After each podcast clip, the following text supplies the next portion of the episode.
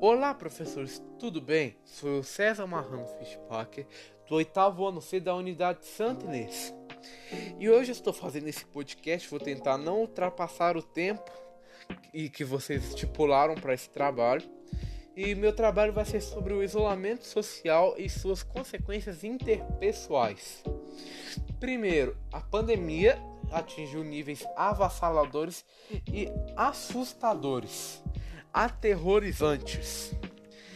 E principalmente com esse bombardeamento de notícias de baixo astral, se, se é que eu posso usar essa palavra, porque são notícias verdadeiras, só que são notícias que abalam muito nossa saúde mental.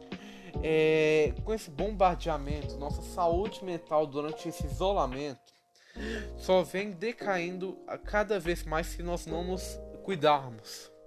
E a nova pandemia não está sendo fácil para ninguém, realmente, não está sendo fácil. E ficar em casa é fundamental para todo mundo. Mas como nós podemos manter a nossa saúde mental assim? Primeiro, vou começar aqui. Primeiro, filtre as notícias que você vê todo dia. Por que nós devemos filtrar as notícias desse bombardeamento de notícias? Sim, ficar atualizado sobre a pandemia e sobre a situação mundial é realmente muito importante.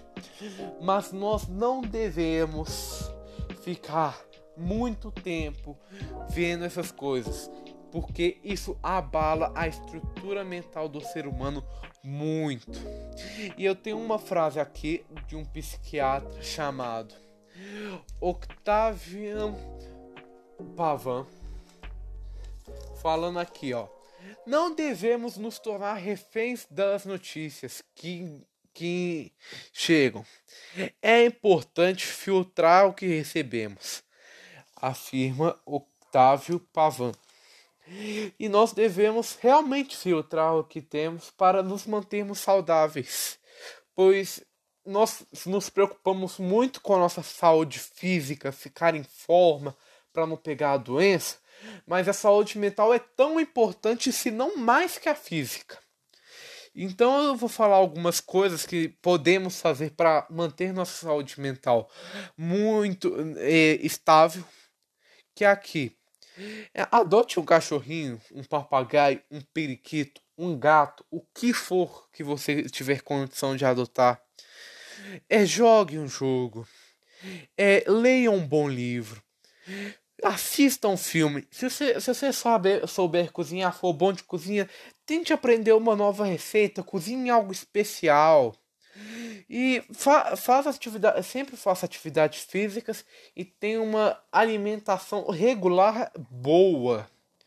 Porque o autocuidado é respeitar o tempo para processar o que está em sua volta pois as consequências desse isolamento, se não forem cuidadas, podem ser características para cada um de nós. Nós devemos levar em bastante consideração doenças como a depressão e a ansiedade, que, que também, tanto quanto o novo coronavírus, são doenças que afetam boa parte do mundo e nós devemos tratá-las com muito cuidado. Pois, com esse isolamento, a situação de muitas pessoas que já tinham essas doenças foram se agravando. E quando essas doenças se agravam, elas podem chegar a um nível tão extremo que pode levar ao suicídio. É, nós temos que lembrar sempre também que nós não estamos sozinhos. Nós estamos rodeados por pessoas que estão na mesma situação que a gente e que também, tanto quanto a gente, tinha vontade súbita de sair de casa. Mas nós não podemos, porque nós temos que nos prevenir. É, entre numa reunião com um amigo, converse, fale com seus parentes, é, mas realmente evite o contato próximo. Eu tenho aqui uma frase da, de uma psicóloga, Carla Guff, que diz: a ideia principal é que tenhamos consciência de que podemos estar isolados em casa, mas que podemos mas que estamos rodeados de pessoas que estão na mesma situação. Existem canais de comunicação para nos conectarmos. Exatamente. É, se possível, conversa com seu pai, conversa com a sua mãe, se você não mora com eles. Eu, por exemplo, converso bastante com meu pai todo dia. E é, lembre-se, o autocuidado, que é nós nos valorizarmos e nos respeitarmos, é muito importante. Então agora estou ultrapassando um pouco do tempo. Então vou dar o último recadinho. Não é só uma gripezinha. Cuide-se e tchau!